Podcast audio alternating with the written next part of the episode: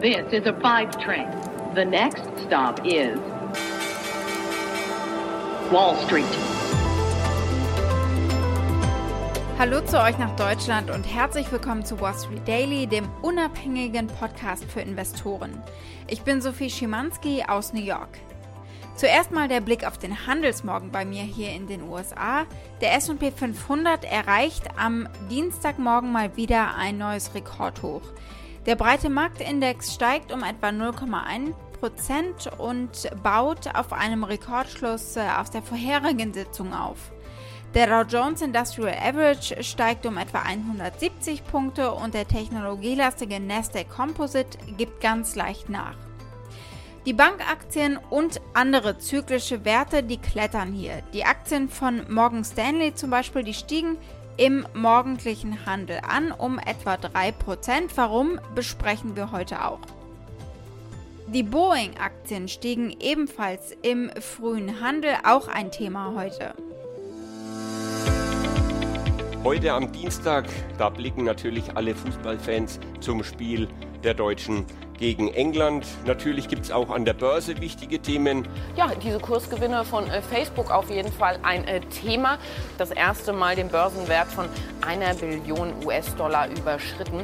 Dieses Reopening Play, das ist so ein bisschen zum Erliegen gekommen und jetzt sind Tech-Aktien doch wieder gefragt. Haben wir den Gipfel der Konjunktur der Wirtschaftserholung nach Corona erreicht? Und gilt das auch für die Inflation? Die Märkte zumindest, die signalisieren das.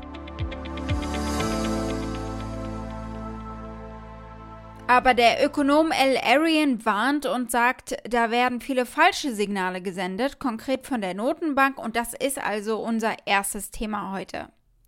Und dann gucken wir auf den Bankenstresstest, der ist bestanden und die Banken zahlen nun wieder Dividenden aus an ihre Anleger. Wir schauen darauf, welche Pläne genau haben JP Morgan Chase, Citi, die Bank of America und Morgan Stanley zum Beispiel. Und wir bleiben kurz bei den Banken und schauen genauer auf JP Morgan. Die kaufen nämlich ein weiteres Fintech-Unternehmen auf. Und dann blicken wir auf Facebook. Die haben einen Sieg vor Gericht eingefahren und die Aktie steigt genug, dass sie den Meilenstein von einer Billion Dollar Marktbewertung erreichen. Kathy Wood, auch schon hier oft Thema gewesen, plant ein neues ARC-Produkt, ein Bitcoin-ETF. Und dann blicken wir in die Luft auf United Airlines. Da shoppt nämlich äh, diese Fluglinie Airbus und Boeing-Maschinen. Die Aktie des Tages ist die vom Elektroautohersteller NIO nach einigen sehr bewegten Handelsstunden.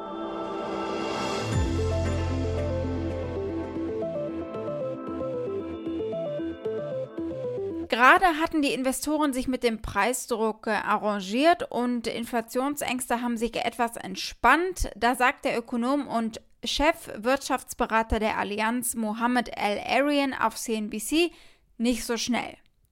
Langweilige Märkte seien durchaus positive Märkte, sagt er, also gewinnende Märkte, aber die Anleger haben sich derzeit überzeugen lassen von der Notenbank, alles sei in Ordnung. Und man hört schon, es schwingt damit, die Aussagen der Notenbank nimmt er nicht gerade für bare Münze. So what's boring? People are very comfortable with the global growth story. And every day we get reinforcement that global growth is picking up. People are comfortable with the notion that inflation is transitory. After all, we've been reassured of this over and over again by central banks.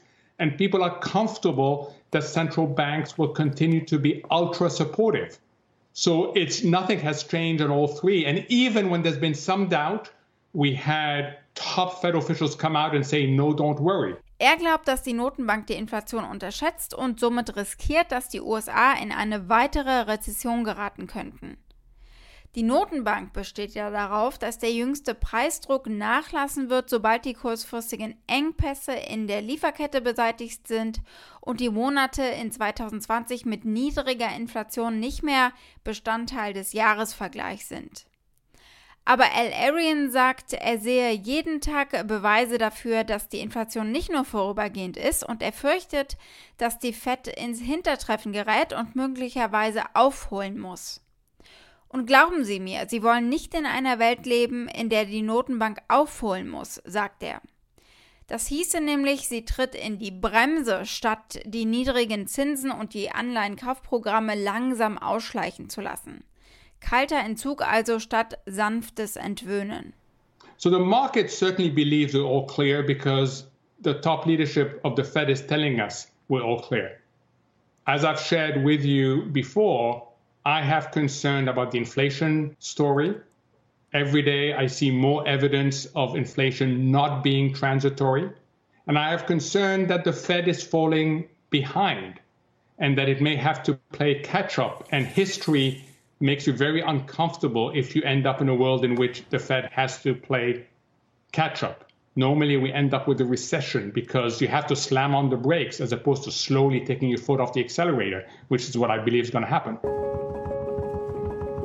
Wir haben vergangene Woche über die Ergebnisse der Stresstests der Banken gesprochen. Alle haben bestanden und alle dürfen nun wieder Aktien zurückkaufen und Dividenden auszahlen. Also alles, was sie attraktiver macht für Anleger. Deswegen sehen wir ja heute Morgen diese steigenden Kurse beim Großteil der Banken.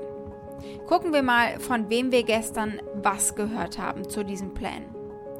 Morgan Stanley sagte, dass sich die Dividende ab dem dritten Quartal auf 70 Cent pro Aktie verdoppeln wird und sie bis Juni 2022, also bis nächsten Sommer, eigene Aktien im Wert von bis zu 12 Milliarden US-Dollar kaufen werden. JP Morgan Chase, die größte Bank, hat die Dividende um 11% angehoben auf einen Dollar pro Aktie. Die Bank wird ihr Aktienrückkaufprogramm in Höhe von 30 Milliarden US-Dollar über ein nicht bestimmtes Zeitfenster beibehalten, laut Pressemitteilung. Also da keine Änderung. Die Bank of America sagte, ihre Dividende würde um 17% auf 21 Cent steigen. Goldman Sachs kündigte an, die Dividende um 60% zu steigern, da gibt es 2 Cent pro Aktie. Die Citigroup gab an, dass ihre Dividende unverändert bei 51 Cent pro Aktie bleiben wird und das war so ein bisschen die Enttäuschung für die Bankenanleger. Wells Fargo sagt, dass sie planen, eine Dividende von 20 Cent einzuführen, also das wäre eine Verdopplung pro Aktie. Und sie wollen Aktien im Wert von 18 Milliarden US-Dollar zurückkaufen zwischen dem dritten Quartal 2021 und dem zweiten Quartal nächstes Jahr. Bleiben wir bei den Banken und schauen genauer auf JP Morgan. Die kaufen nämlich ein weiteres Fintech-Unternehmen auf im Bereich nachhaltiges Investieren, also ESG. Die Plattform sucht Anlegern grüne Investments zusammen. Und äh, um dies eben in Zukunft noch mehr ausbauen zu können, hat die größte US-Bank zugestimmt, Open Invest zu kaufen. Das ist ein in San Francisco ansässiges Startup. Und das ist die dritte Übernahme eines Fintech-Startups durch JP Morgan seit Dezember. In diesem Monat gab JP Morgan bereits bekannt, dass es den in Großbritannien ansässigen Robo-Advisor Nutmeg akquiriert, um seine Bemühungen im Bereich digitales Banking im Ausland voranzutreiben. CEO Jamie Dimon sagte letztes Jahr, dass die Bank bei der Suche nach möglichen Übernahmemöglichkeiten viel aggressiver sein werde, um ihre Fähigkeiten zu stärken und vor allem um Bedrohungen von Fintech und Big Tech Unternehmen gleichermaßen abzuwehren. Die traditionelle Bankenbranche verliert einfach gegenüber schnell wachsenden disruptiven Akteuren wie PayPal und Square deutlich an Boden, während ja auch die großen Unternehmen wie Alphabet und Einzelhändler Walmart ihre Absichten in diesem Bereich und im Bereich Verbraucherfinanzierung angekündigt haben. Also es kommt von allen Seiten und äh, Diamond hat das schon lange erkannt und äh, öffentlich auch seine Sorge geteilt. Sie sollten sich in die Hose machen vor Fintech, schrieb er in einem Brief an die Anleger dieses Jahr. Und er hat die Attraktivität und die Vorteile von Fintech immer erkannt und auch nie versucht, sie klein zu reden. Seine Strategie ist viel eher, wir müssen weniger auf nur Filialen setzen, sondern wir müssen mehr online anbieten. A lot of the services, particularly fintech, you know, small business, can get loans now in a day if you need it. Uh, you can have a home line credit that you can access right away. You can move money very quickly, very cheaply, both P2P and B2C. It'll be real time payments at one point. You can manage your investments on the phone. Uh, so we're just adding more and more digital services, and a lot of these aren't going to need the same kind of branches, the same kind of ATMs. They actually can bank rural small businesses and they get almost all the service they need in their phone. Als nächstes blicken wir auf Facebook. Hier gibt es gleich zwei Geschichten, die hängen natürlich zusammen. Sie haben eine Marktkapitalisierung von einer Billion US-Dollar erreicht gestern. Das Social-Media-Unternehmen ist damit das fünfte US-Unternehmen, das den Meilenstein erreicht hat, neben Apple, Microsoft, Amazon und dem Google-Mutterunternehmen Alphabet. Und wir reden über den Grund an dieser Stelle. Es ist ein Sieg des Social-Media-Riesens vor Gericht gewesen. Ein Bundesgericht hier wies am Montag die Kartellbeschwerde der Federal Trade Commission, der FTC, gegen Facebook sowie einen Parallelfall von 48 Generalstaatsanwälten zurück. Wenn die FTC und diese Generalstaatsanwälte gewonnen hätten, hätte Facebook eventuell Instagram und WhatsApp abstoßen müssen. Die FTC verklagte das Unternehmen im vergangenen Dezember, weil sie finden, Facebook habe systematisch eigentlich alles beseitigt oder eben aufgekauft, was ihr Monopol bedroht. Zum Beispiel eben durch die Übernahmen von Instagram und WhatsApp in den Jahren 2012 und 2014, äh, die die FTC zuvor genehmigt hatte. Die Behauptung der FTC, dass Facebook die Monopolmacht auf dem US-amerikanischen Markt für soziale Netzwerke innehat. Der Vorwurf des Monopols ist natürlich nicht neu, den kennen wir schon. Dazu noch diesen legendären Austausch zwischen äh, Senator Lindsey Graham und CEO Mark Zuckerberg in einer Anhörung vor dem Kongress in 2018 schon. Graham will hier wissen, ob es eigentlich eine echte Alternative gibt zu Facebook. Zuckerberg sagt, klar, gibt es. Is it an alternative to Facebook in the private sector? Uh, yes, Senator. The average American uses eight different apps to communicate with their friends and stay in touch with people, Okay. ranging from texting apps to is email the same to. service you provide. Well, we is- provide a number of different Is. Twitter the same as what you do? It overlaps with a portion You of don't what think we do. you have a monopoly? uh, it certainly doesn't feel like that to me. Okay. Das Gericht entschied am Montag, dass die FTC diese Monopolbehauptung tatsächlich nicht belegen kann. Wir freuen uns, dass die heutige Entscheidung die Mängel der Regierungsbeschwerden gegen Facebook anerkennen. Das heißt es in der Mitteilung des Unternehmens als Reaktion auf das Urteil. Wir konkurrieren jeden Tag um die Zeit und Aufmerksamkeit der Menschen und das tun wir fair. Sprechen wir über Kathy Woods neueste Pläne. Sie glaubt an Aktien und Assets, die andere oft als zu aufgeblasen und volatil ansehen. Sie hat es vor allem mit Innovation und Tech und auch mit Bitcoin. Und deswegen macht sie nun ein ARK Bitcoin ETF. ARK B wird ein börsengehandelter Bitcoin-Fonds werden. Das zeigt eine Einreichung bei der SEC, bei der Börsenaufsicht. Wood ist ein langjähriger Bitcoin-Bulle und hat sich bereits äh, in Namen wie Coinbase und Grayscale Bitcoin Trust eingekauft. Nun will sie den zugrunde liegenden Vermögenswert eben selbst besitzen. Das Anlageziel des ETFs besteht darin, die Wertentwicklung von Bitcoin nachzubilden. Das steht so in der SEC-Anmeldung. Der Fonds würde unter dem Tickersymbol ARK-B gehandelt, wenn er eben von der SEC genehmigt wird. ARK Invest arbeitet mit 21 Shares zusammen, um dieses ETF zu lancieren. Hier spricht sie in 2019 über Bitcoin als Schutz vor Geldentwertung zum Beispiel und als Reserve Currency im Kryptomarkt. Bitcoin is the reserve currency of the crypto asset ecosystem, which is an exalted role. And so our confidence has increased for that reason. It's also increased because of confiscation of wealth that we are seeing in the form of hyperinflation in Venezuela and Zimbabwe. Now Argentina's in trouble. Hong Kong's boiling over. And so this idea of Bitcoin as an insurance policy against actual confiscation of wealth or confiscation of wealth because government policies are destroying purchasing power. We think that's a rising concern around the world and that Bitcoin is an antidote. Gehen wir vom luftigen Bitcoin teilweise ganz in die Luft zu United Airlines. Äh, Die kaufen Airbus und Boeing-Maschinen. Sie haben vorhin ihre größte Flugzeugbestellung aller Zeiten bekannt gegeben. 270 Maschinen von Boeing und Airbus brauchen sie, weil sie an den Flugverkehr nach der Pandemie glauben. Der Plan ist natürlich von zentraler Bedeutung für das Ziel von United, mehr Reisende zu gewinnen, insbesondere auf gut bezahlten Reisestrecken äh, in San Francisco und Newark, New Jersey. Das ist hier bei New York. Diese Flugzeuge, die sie bestellt haben, die MAX 10 und die A321 Neo, sind die größten Modelle und United wird sie einsetzen, um in Märkten mit Kapazitäts- Engpässen zu wachsen.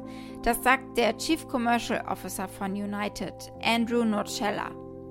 United Airlines plant auch in Hubs wie Denver und Chicago zu expandieren und in den nächsten Jahren ein jährliches Wachstum von etwa 4 bis 6 Prozent zu erzielen.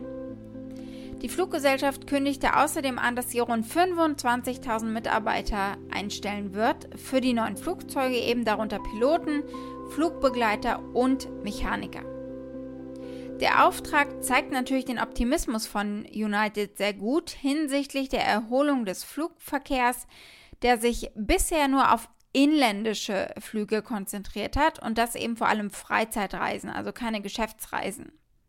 United gab am Montag bekannt, dass es im nächsten Monat zum ersten Mal seit Januar 2020 ein positives, bereinigtes Vorsteuerergebnis ausweisen wird.